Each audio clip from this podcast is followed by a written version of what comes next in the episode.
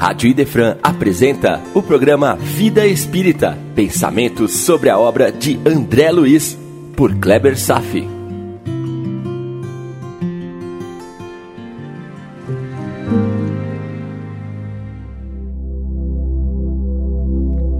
Nosso Lar, capítulo 44 As Trevas, parte 1 O espírito não retrograda mas a forma perispiritual se degrada. Isso são palavras de André Luiz.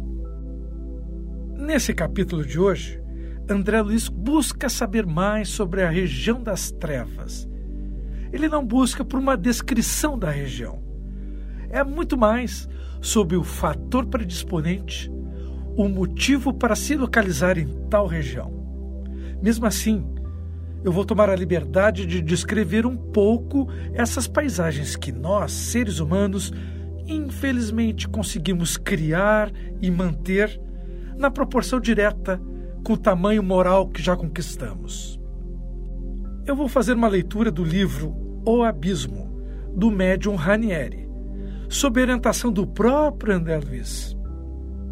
Eu já havia descrito outro capítulo desse mesmo livro. Hoje eu vou aprofundar as descrições para dar maior clareza ao sentido do que estamos estudando. Portanto, ouça bem. Abre aspas. Os caminhos eram sinuosos e a terra escura, de um marrom fechado e escorregadio. Com todo cuidado, fomos vencendo as imensas distâncias que nos separavam das massas espirituais inferiores de, entre aspas, de forma humana que jaziam nas trevas. Pois é, apesar de se tratar de massa humana inferior, continuam sendo seres humanos, meu irmão, como nós, habitando uma terrível região, criada e mantida pelos nossos próprios pensamentos. E segue o texto. A proporção que descíamos notei que paredões enormes subiam o abismo. Pareciam os canyons de que nos falam os viajores que passam pelo México. Tentei olhar para cima e tão grande era a altura que meus olhos de novo sentiram vertigem. Os paredões a prumo projetavam-se como lanças para o alto. Parecíamos duas formigas caminhando por entre montanhas. De repente, Orcus estacou. À nossa frente, numa espécie de furna, um verdadeiro gigante completamente nu nos obstruiu o caminho.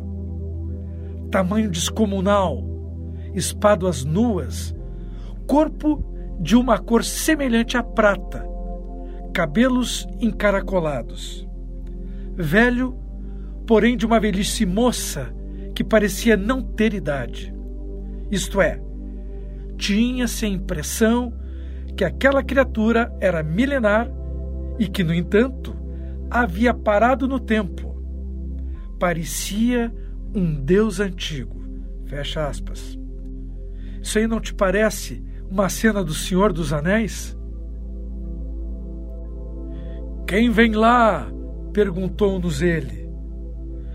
Somos humildes viajores em busca de consolo ao nosso sofrimento. Não sabem que estão nos infernos e que aqui não há consolo nem esperança? Aqueles que entram não podem mais sair, porque se vieram até aqui é por terem a alma endurecida no mal. Compreendo, disse Orcus mas para Deus, nada é impossível e todo pecador arrependido encontrará a oportunidade de salvar-se. Não, não, não há oportunidade para os maus. O espírito desse gigante tem algum conhecimento, mas ainda é algo limitado. Tão forte foi o berro do gigante que a sua voz ecoou por todo o abismo e, ao mesmo tempo, uma onda esfuziante de gritos de desespero levantou-se por toda parte. Desespero e dor. aquelas formas agarradas ao solo, gemeram e gritaram assombrosamente. Um verdadeiro turbilhão se fez em mim. Pensei que ia perder os sentidos, mas Orcus delicadamente colocou a mão sobre os meus ombros e eu restabeleci. Voltem! Voltem! Não ouvem a minha voz? estertorou o gigante. Daqui ninguém sairá, nem voltará. Para trás! Para trás! Senti um grande medo e vi-me pequenino e frágil diante daqueles dois gigantes, Orcus e Palaton. Este era o nome do guardador do primeiro portal, no primeiro declive por onde entráramos. Meu irmão, ainda não é a região dos abismos, é só a entrada. Repare que as imagens que vivem na fantasia popular revelam um fundo de verdade que estamos aprendendo agora. Mas eu vou seguir aqui. Coisa estranha, sem saber explicar como, percebi que uma luz muito alta atingia Palaton, luz suave de luar. Olhei e vi que um raio safirino descia como um fio pela ponta do penhasco onde se postara Gabriel e atingir o gigante. Este encolheu-se todo, agarrou-se às rochas, escondendo o rosto e disse, como uma criança moada: Podem passar, podem passar protegidos da luz. Nós passamos silenciosos. Eu tremia, Orcus sereno, porém rígido e enérgico. Parecia uma estátua. Não ousei olhá-lo porque ele mesmo me assustava naquelas solidões. Em breve, chegamos a um estreitamento do caminho na rocha que mal dava para passar um homem. As pedras eram quase negras, úmidas e escorregadias. Um limo pegajoso descia por elas. Sentíamos em nossas pernas e em nossa túnica a umidade viscosa.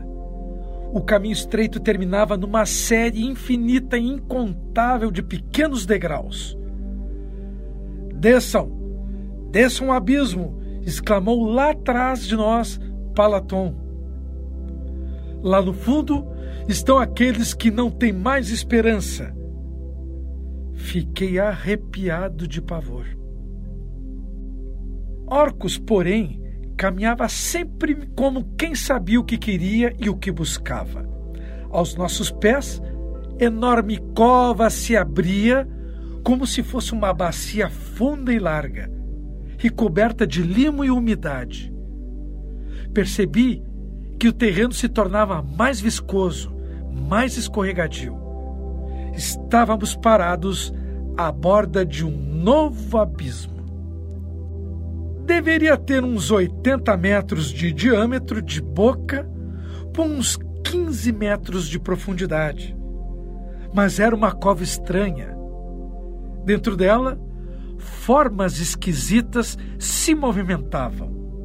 Centenas de criaturas arrastavam-se ao solo como lesmas. Fiquei atônito. Orcus segurou-me a mão.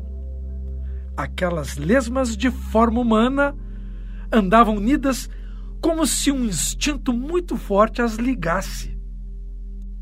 Verifiquei que formavam como que uma pasta animada que se movimentava.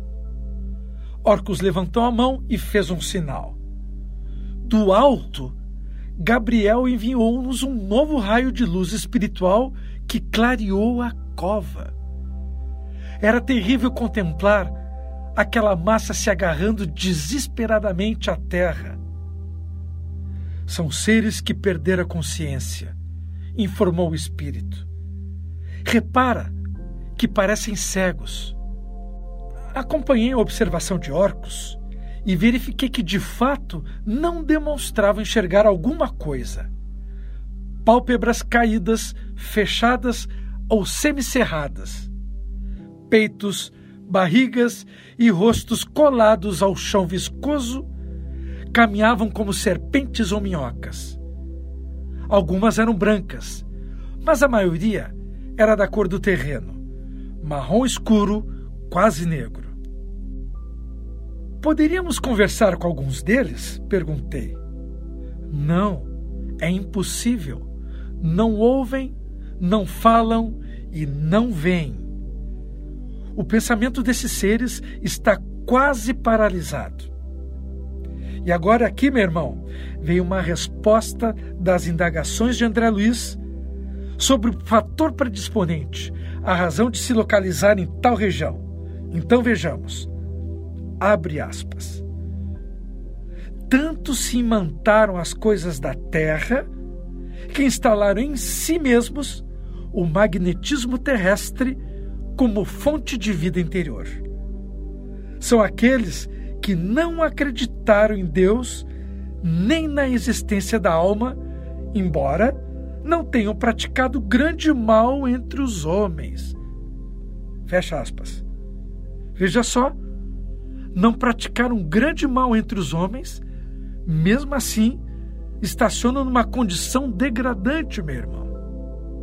E vamos ver mais sobre esse perfil. Abre aspas. Esses seres mentalizaram o nada e se tornaram inconscientes. O sentimento de Deus e a crença na imortalidade imprimem no pensamento uma velocidade maior e, ao perispírito, maior intensidade de frequência vibratória. Homem-pedra se tornará pedra. Gravitamos para a superconsciência ou retornamos para a inconsciência. Ser no universo é conquistar graus cada vez mais adiantados de consciência. E só uma ligeira pausa para eu ler a frase do André Luiz no início de nossos estudos de hoje, só para recapitular. O espírito não retrograda, mas a forma perispiritual se degrada. Está entendendo agora? E segue o texto. Fiquei pensativo e silencioso. Orcus, porém, afagou-me a fronte com carinho e notei que em mim mesmo intensas vibrações despertavam para as percepções diferentes. Na cova, aqueles seres rolavam ignorantes do que lhes acontecia. Provavelmente não poderiam compreender o que se passava com eles. Como era triste a situação dos que, se julgando conhecedores de toda sabedoria, perderam-se a si mesmos na inconsciência e no mal. E o que acontecerá com eles? interroguei aflito. Permanecerão nesse estado até que um dia a força da lei os arraste de novo para a superfície. Superfície? Sim, superfície. Para a crosta onde você habita. Eles vieram de lá e hão de retornar para lá.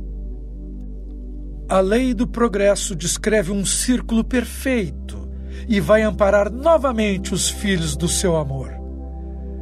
Gabriel desviar o raio luminoso e a sombra do abismo cobrira outra vez os infelizes. Vamos, convidou-me Orcus. Ainda temos muito que descer. Olhei, à nossa frente, o caminho e a sombra prosseguimos descendo. Meu irmão, estou narrando apenas a superfície do abismo. As imagens dos infernos, tão presentes em nossa cultura, tomam um ar de crendice popular, de mitologia ou de coisa parecida. Apresentam mais verdades do que supomos. A questão não é a região em si, mas quem o criou. Você sabe quem criou? Nós mesmos. E vamos seguir um pouco mais o texto. Abre aspas. Meu pensamento fervilhava. Não podia compreender a situação daquelas criaturas inconscientes que ficavam na cova, cegas, presas ao solo, numa ânsia incontida de abraçarem-se com a terra. Nisso, fomos surpreendidos por uma enorme serpente de cor escura que se atravessou em nosso caminho. Eu quis gritar, mas Orcus tapou-me delicadamente a boca com a mão. A serpente passou por nós sem nos perceber. Contudo, de repente, voltou-se para nos ver. Então eu soltei um horroroso grito de espanto e terror. Imagina só. A serpente possuía cara de homem e nos olhava com os olhos chamejantes. A cara presa à casca deixava entrever um ser humano, escravizado à terrível prisão. O olhar do ofídio era de tristeza e dor. Duas lágrimas rolavam-lhe dos olhos tristes. Piedade, piedade, suplicou-nos com acento tristonho. Não pude deixar de chorar. Estranha comoção dominou-me o ser. Como te chamas? interroguei. Para que deseja saber meu nome? Aqueles que caíram tanto não têm mais nome. Contemplei assombrado e cheio de piedade. Como era dolorosa a sua situação. Por que vive assim escravizado à roupagem de uma serpente? Egoísta e mau, reduzi meu corpo espiritual à forma rastejante que agora vês. Jamais tive um pensamento de amor para quem quer que seja, e nunca estendi a mão ao pobre e ao sofredor. E antes de seguir aqui, meu irmão, só quero lembrar que no planetário a atmosfera se molda aos nossos pensamentos prevalentes, com uma plasticidade incrível, de acordo com o nosso padrão moral de existência. Aqui na Terra, manifestamos doenças diversas, mas por lá é o que estamos vendo agora. E segue o texto. Como castigo, perdi as mãos e rolo nos abismos. Orcus apertou-me a mão e um fluxo magnético penetrou-me o ser, dando-me novo ânimo. Aliás, esse fato me lembrou depoimentos de pessoas quando Chico Xavier apertava as mãos delas com certa intensidade, sentiu um influxo benéfico de paz, mesmo vivendo seus conflitos. Eu vou repetir, abre aspas. Orcus apertou-me a mão e um fluxo magnético penetrou-me o ser, dando-me um novo ânimo. Como deve ser importante um abraço dado com amor, né? Quanta repercussão no nosso irmão que está sofrendo. Um aperto de mão, um olhar, um abraço. Está aqui o exemplo vivo. Vamos em frente. Abre aspas. Só o tempo poderá te arrastar das sombras para a luz. Nada poderemos fazer, infelizmente, disse Orcus. A serpente, ouvindo isso, deslizou para a região mais escura e perdeu-se em meio à fantástica vegetação que crescia junto às rochas. Fitei orcos frente a frente e percebi que seus olhos também se marejaram de lágrimas. Meu filho, compreendo seu espanto, mas nada podemos diante da lei. Quem assume compromissos com a lei fica obrigado a pagar até o último ceitil. Os seres que se fecham no egoísmo, na indiferença ou se precipitam no mal destroem por si mesmos os tecidos perispirituais e iniciam a desagregação desse organismo psíquico. Mais uma vez, é aquela frase do André Luiz no início do nosso estudo de hoje. O espírito não retrograda, mas a forma perispiritual se degrada. E segue a narrativa. Abre aspas. Ninguém comete o mal impunemente. Mas Deus, em sua infinita bondade, permite que aqueles que caíram retornem à superfície após sofrimentos extraordinários.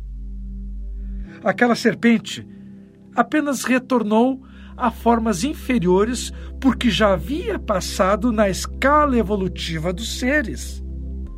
Assim, todos aqueles que se desviaram da lei precipitam-se a si mesmos na degradação das formas inferiores.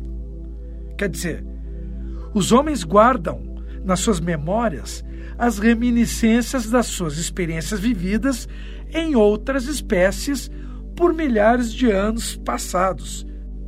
Todos nós, antes de sermos os seres humanos, galgamos a escala evolutiva do átomo ao arcanjo, passando por todas as espécies, mineral, vegetal, animal, e agora estamos na fase humana da nossa evolução, porém bem no início. Mas o meu irmão pode perguntar: quer dizer que se o espírito insistir no erro, ele pode evoluir mais ainda o seu perispírito até uma forma vegetal, por exemplo? E eu vou lhe responder: sim, pode e é o que acontece. Vamos seguir o texto. Abre aspas. E depois interroguei: estacionam ou a queda não tem fim? Oh, olha só a coincidência, o texto segue. Excelente pergunta. Qual o limite da nossa queda? Vamos à resposta de Orcus. Todos os seres podem subir ou podem descer. Todavia, como a misericórdia de Deus é infinita, cada vez que um espírito cai, a providência divina o ampara com suas mãos cheias de amor e o ser estaciona no tempo e no espaço. O nosso amigo serpente estacionou há seis milênios no tempo e desceu a regiões inferiores no espaço. Olha só quanto tempo desperdiçado e transformado em dor e sofrimento. Quanta insistência no mal. E Orcus continua. Alguns conquistam as altitudes e os cimos, outros estacionam nos abismos. Não descem, contudo, ao desamparo. Em toda parte está a casa de Deus e trabalham mãos misericordiosas. O escafandro de casca que ostenta o nosso amigo é a misericórdia divina em forma de vestimenta protetora. Por enquanto, perdeu apenas os membros. Se continuar, entre aspas, caindo dentro de si mesmo, perderá consciência. E depois? E depois? Depois, contemplou-me Orcus tristemente, se prosseguir, se desagregará completamente. Então haverá, abre bem os ouvidos, meu irmão, novo conceito doutrinário, conceito avançado. Vamos lá. Então haverá a segunda morte. E paro por aqui. É só a amostra. No capítulo de hoje, André Luiz se interessa por saber mais sobre a região das trevas não é uma descrição da região, viu? É muito mais sobre o fator predisponente, a razão de se localizar em tal região. E vou hoje apresentar um conceito muito interessante que foi introduzido entre nós pelo escritor americano Napoleão Hill. Não sabemos direito onde e como ele concebeu a seguinte ideia que diz: abre aspas. O que a mente do homem pode conceber e acreditar pode ser alcançado. Fecha aspas. Em 1928, ele lançou um livro que se tornou sucesso mundial e ainda é até hoje chamado A Lei do Triunfo. Nessa obra, ele consagra o conceito de mastermind. E o que é mastermind? A resposta é exatamente o que Lísias diz para André Luiz. Vejamos, abre aspas. Quando nos reunimos àqueles a quem amamos, ocorre algo de confortador e construtivo em nosso íntimo. Quando numerosas almas se congregam no círculo de tal ou qual atividade, seus pensamentos se entrelaçam, formando núcleos de força viva. Eis o conceito de mastermind núcleos de força viva. Quando Napoleão Hill apresentou tal ideia para o mundo, a sua intenção foi assinalar uma poderosa força para prosperar um empreendimento, que é reunir pessoas em torno de uma ideia, que deve ser alimentada e reforçada pela congruência entre todos os participantes da equipe. ideia aplicável para compor uma empresa, um departamento, uma meta específica. As chances de sucesso serão elevadas a um patamar próximo ao sucesso enquanto todas as pessoas envolvidas mantiverem seus pensamentos unificados em torno dessa meta, de forma contínua, harmônica, consistente, um núcleo de forças. Veja só, será que Napoleão Hill foi inspirado? De qualquer forma, os núcleos de força viva não são aplicados apenas para situações empresariais. Famílias felizes, equipes esportivas vitoriosas, turmas de alunos que se destacam, etc. Também tem essa mesma característica: mastermind, núcleos de força viva. É claro que, se por acaso pessoas ou espíritos se reúnam para conspirarem com o mal, também vão construir um núcleo de forças vivas. As energias são neutras, amorais. O direcionamento moral é dependente do livre-arbítrio dos indivíduos. E cuidados devem ser observados. Primeiro, em não pertencer a um grupo em harmonia com a maldade. Segundo, é o defender-se de grupos espirituais voltados para o mal. Nesse sentido, há verdadeiras organizações conspiradoras para o mal, direcionando suas forças contra encarnados desprotegidos. Terrível informação, acha? Então, o que observamos quanto às regiões abismais é que a simples consequência da modificação do ambiente, obedecendo aos impulsos mentais de milhares de desencarnados que persistem em cristalizar a mente distante da luz moral do Cristo. Verdadeiro núcleo de força viva. Isso acarreta a mudança do ambiente e a forma física do perispírito, que acabam se adaptando ao teor dos pensamentos que são persistentemente realimentados. No próximo encontro, vamos descrever mais tais regiões da subcursa terrestre e nos redefinir diante de nossos próprios pensamentos. Por hoje era isso. Desejo paz a todos e até breve.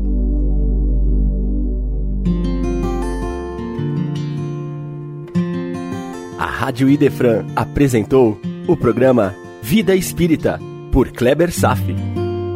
Todas as terças e quintas, às nove da manhã. Programa Vida Espírita